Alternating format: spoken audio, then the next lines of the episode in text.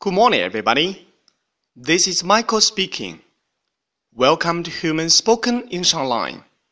各位早安，我是 Michael 老师，欢迎来到乐成红线上口语团 A 组，Day two hundred and thirty-nine. Here we go.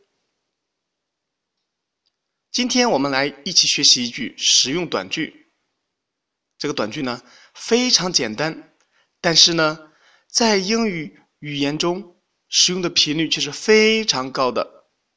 那我们看一下是什么吧。I see, I see. OK，意思就是我明白了。比如老师在讲某一个问题的时候，你突然一下子明白了，脑洞大开，这时候你就可以说 I see。